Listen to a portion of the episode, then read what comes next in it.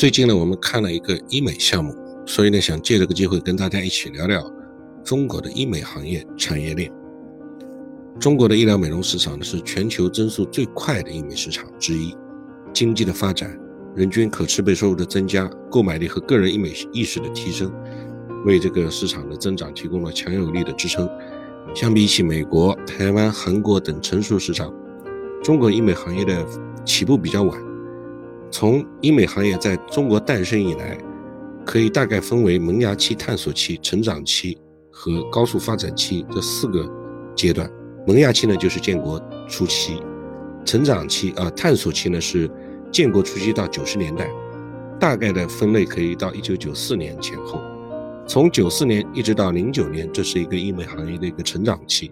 那么二零一零年以后，直到现在，医美行业就进入了高速发展期。呈现出了勃勃的生机。一方面呢，是大量的年轻用户持续渗透市场；另一方面呢，中国医美也步入了激烈的淘汰赛阶段。二零一二年以后呢，医美的 APP 出现了，新兴的机构不断涌现，这个行业机构和渠道呢也开始出现变革。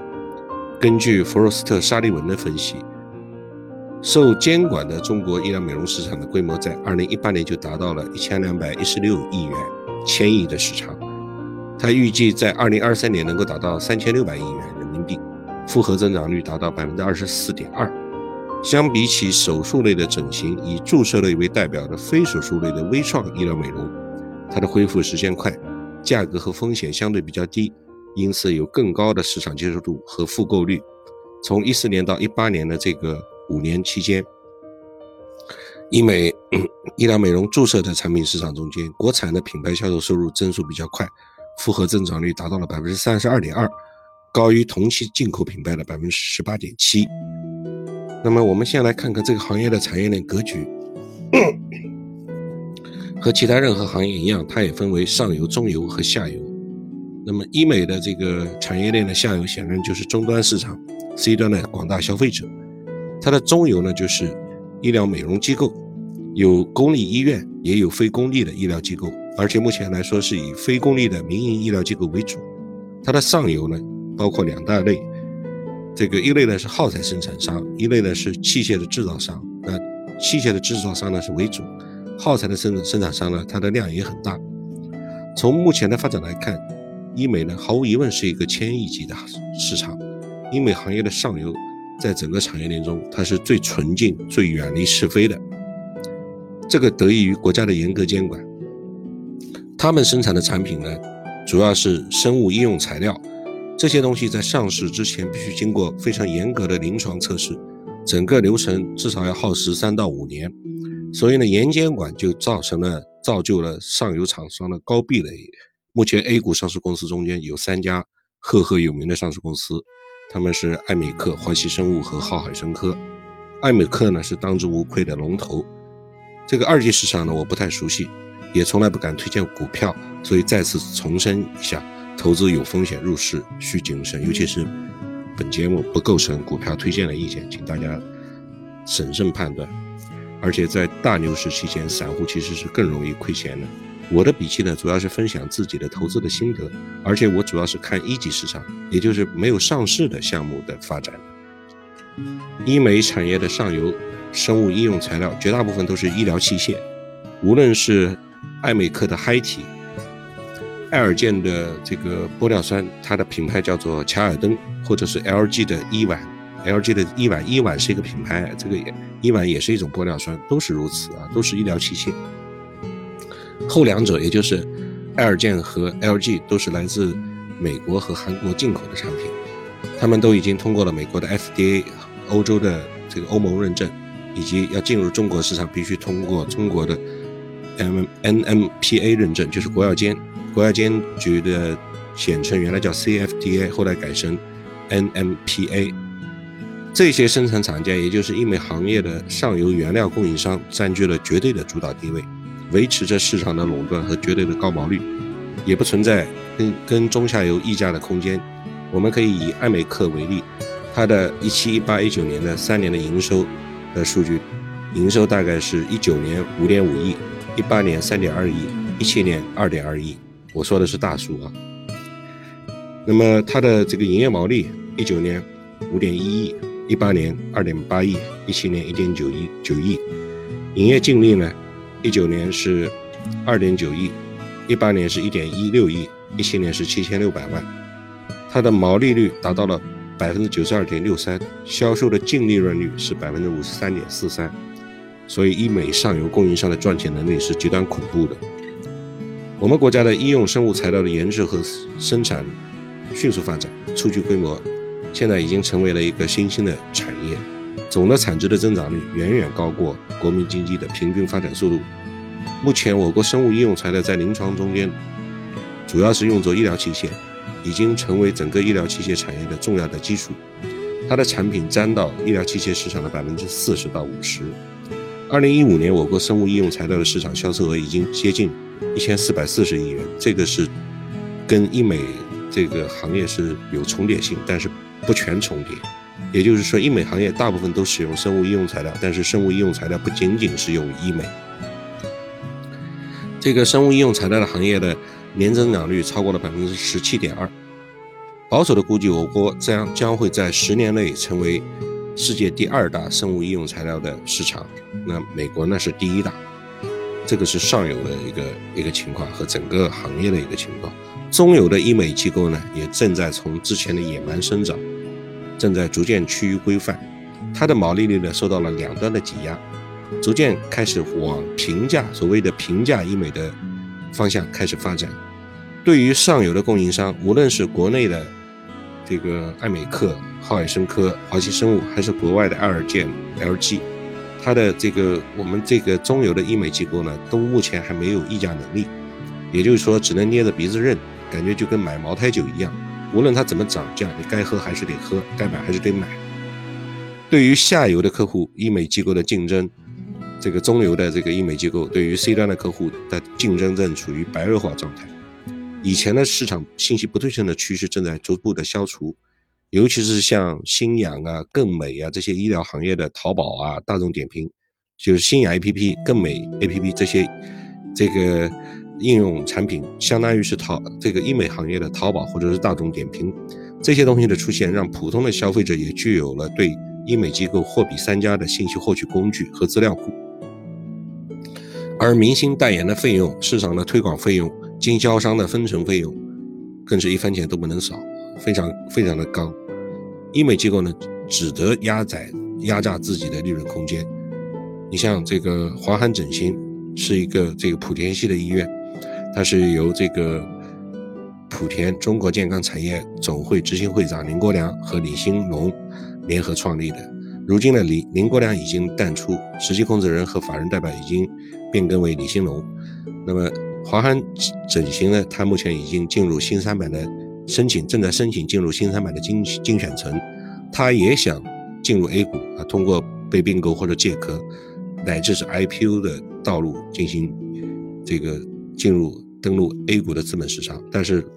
有些难度，而且难度不小。所以呢，有很多整形机构都选择了到美股或者港股的 IPO，像这个瑞丽整形就是正在申请香港的这个在港股上市。医美机构的利润呢受到两端的压缩，盈利能力并不强。华韩整形的毛利率也就是百分之五十，这个数据在上游供应商那边是百分之九十二，我们前面讲过了。行业里面的其他公司，我相信也不会比这个数据高多少，因为你通过管理产生的管理效率，应该远远不不如这个原材料和这个销售价格的差异来的那么大。就是通过管理，呃降降本增效来提升的毛利率是有限的。因为这些企业达到一定的规模，而且呢，这些企业达到一定的规模，准备申报 IPO 的时候，它的财务和税务的规范性要求都比较高。那么，规范一高了之后，在短期内，它的盈利能力、盈利能力，尤其是毛利率，可能会是有所降低的。但这个毛利率呢，盈利能力尽管受到两头的压压缩，尽管是因为规范在短期内是有所回落的，相比于正在没落的一些传统制造业，仍然是十分可观的。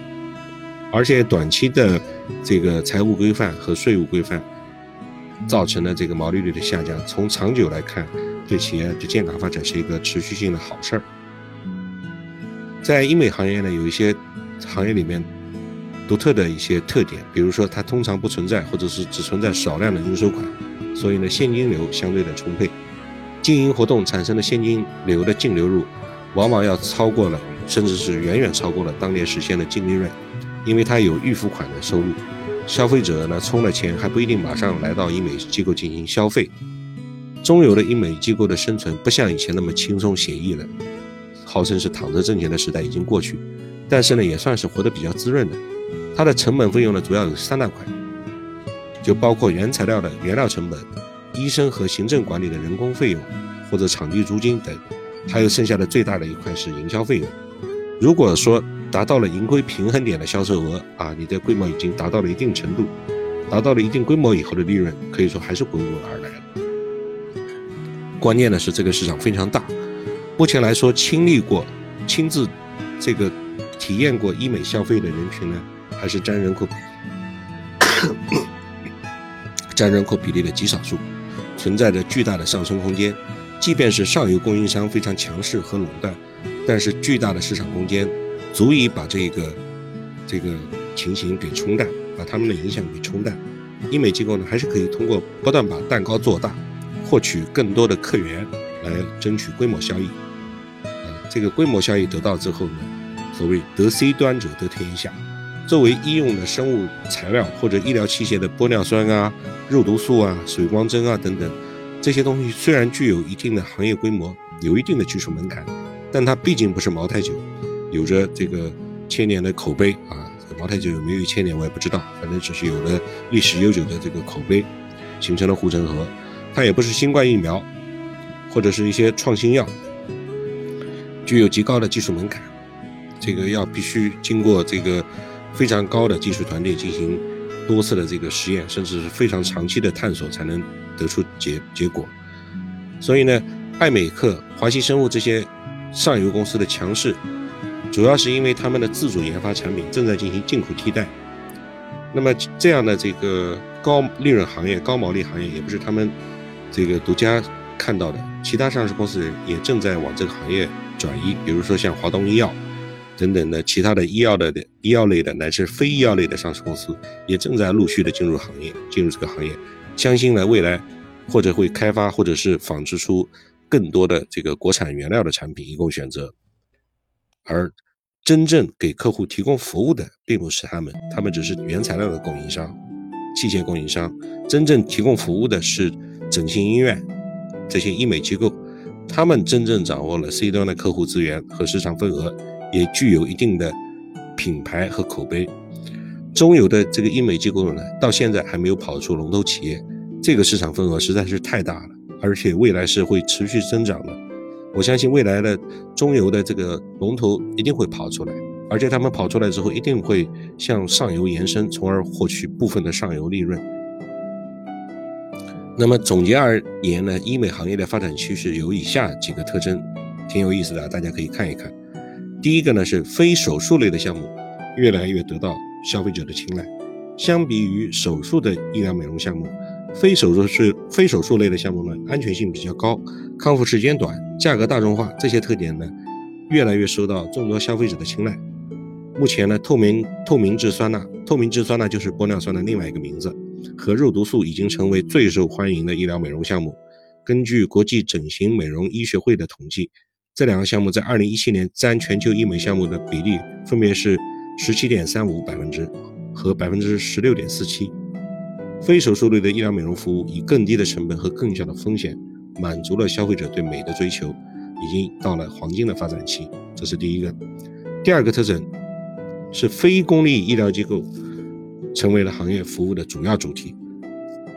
我国医疗美容服务主要有公立医院。的整形外科、皮肤科和非公立、非公立的医疗机构，其中非公立的美容机构呢，又分为大型的连锁医院、中型的医院和小型的诊所，数量众多，较为分散。公立的医院因为它的公立性质，主要承担的是治疗性的医疗服务，而医疗美容偏向于消费性的医疗服务，民营资本的竞充分竞争，这个服务质量会比较高。非公立医疗机构呢，是这个行业的主要的服务主体。第三个特特征是医疗技术的更加精细，啊，医疗技术更加往精细化方向发展，它的设备也更加先进，材料也更加安全，这个是想也想得到的特点。也就是说，随着消费者对美的追求的标准不断提高，风险更小、恢复更快、效果更好的微创技术将成为未来医疗美容发展的一个重要方向。而先进的医疗设备呢，使得医生在临床工作中间更大更加的得心应手，医疗美容的效果和消费者的满意度呢将得到大幅度的提高。同时呢，随着生物学、材料学等学科的发展，医疗美容中间所用的耗材呢会更加的科学安全。更加贴近人的形体和生理特点，而且发展出了诱导组织再生的一些功能，这是第三。第四呢是消费者群群体的拓宽，很简单，就是这个年龄的拓宽和性别的拓宽。现阶段呢，我国医疗美容市场正处于快速的发展期，随着社会认可度的不断提高，这些消费人群从中高中高端的消费者慢慢的往大众消费者拓宽，从年轻人慢慢的往两端中老年人。甚至包括这个十八岁刚过十八岁的未成年人啊，这个十八岁以下是这个呃比较少的，这是一个灰色地带。一般来说是十八九岁的。同时呢，更重要的是，越来越多的男士也开始青睐并接受医疗美容的服务。比较常见的就是植发啊，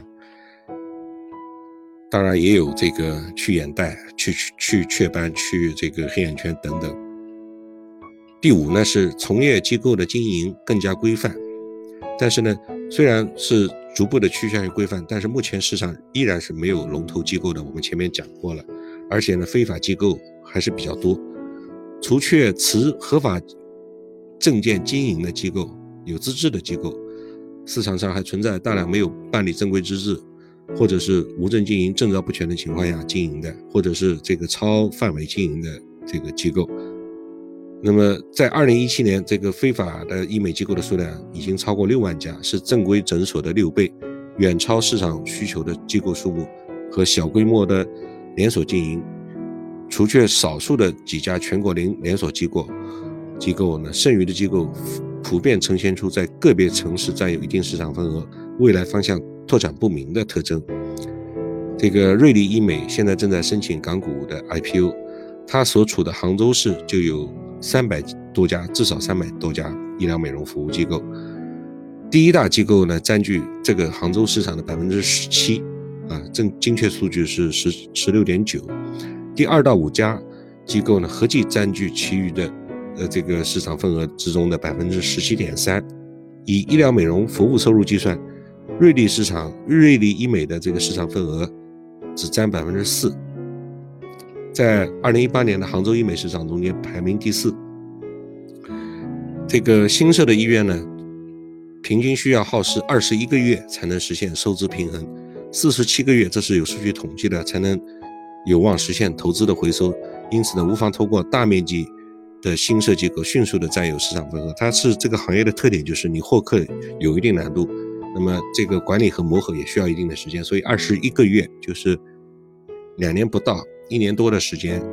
这个将近两年的时间是必须的，所以呢，长期这个以来呢，很多这个医美机构呢仍限于一起一城一地。你要想再跨出杭州发展，或者其他医美机构跨出自己所在的那个优势城市主场发展，还是有一定难度的。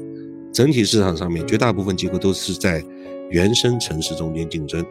更无论说进一步占有一城，辐射一地，覆盖全省，涵盖全国了。也就是说，你在杭州的医美机构想画出杭州这个进军长三角，从而辐射全国，这个目标很远大啊，这个理想也很美，但是现实却是很骨感的，有一定难度，而这个难度可能不小。第六个特点呢，是医美消费呢步入二点零的时代。根据新氧 APP 发布的医美白皮书。中国医美消费已经进入了二点零时代，医疗美容呢不再是旧时王谢的躺青眼，已经飞入了寻常的百百姓家。那么其中呢每个地区的消费者偏好各有不同，很有意思啊。深圳人民钟爱植发，成都美女呢喜欢这个抗衰的这个抗衰老的抗初老的光电项目，就是年轻人的这个早衰，然后北京人普遍存在压力。啊，身材比较胖，偏爱抽脂。啊，深圳人民爱植发，成都美女爱爱抗衰，北京人民好减脂。更美 A P P，这个是这个跟新氧类似的一个这个呃应用，它的原名叫做完美诊所。它拥有呢超过，号称是拥有超过一万位三甲的这个和民或者民营医院的整形外科的大夫。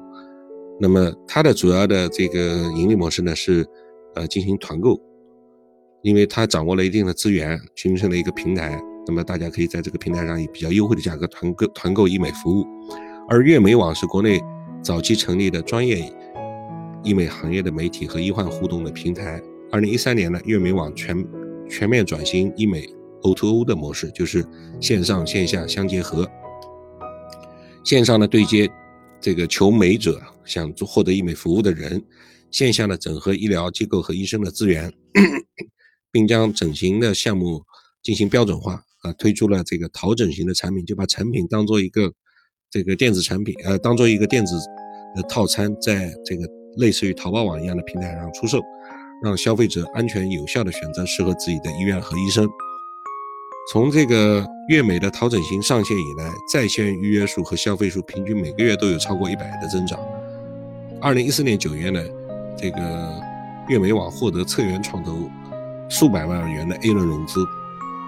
这个悦美网的线上线下相结合，这个有点房产中介的感觉，但是它有一个房产中介加电商的感觉。然后美黛拉是。这个又又是一个这个应用啊，它是用达人模式做医美行业的优选电商。达人模式就有点像这个新浪微博的大 V。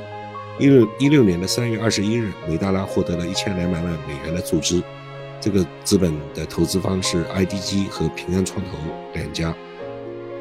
A 轮融资呢，还有一个这个著名的跟投方高融资本。那么。我们第一个提到的新氧是新氧呢，是国内最大的医美网站和手机 APP。啊，我们已经在各种网剧的这个呃播放中间被这个新氧的广告强烈的轰炸了。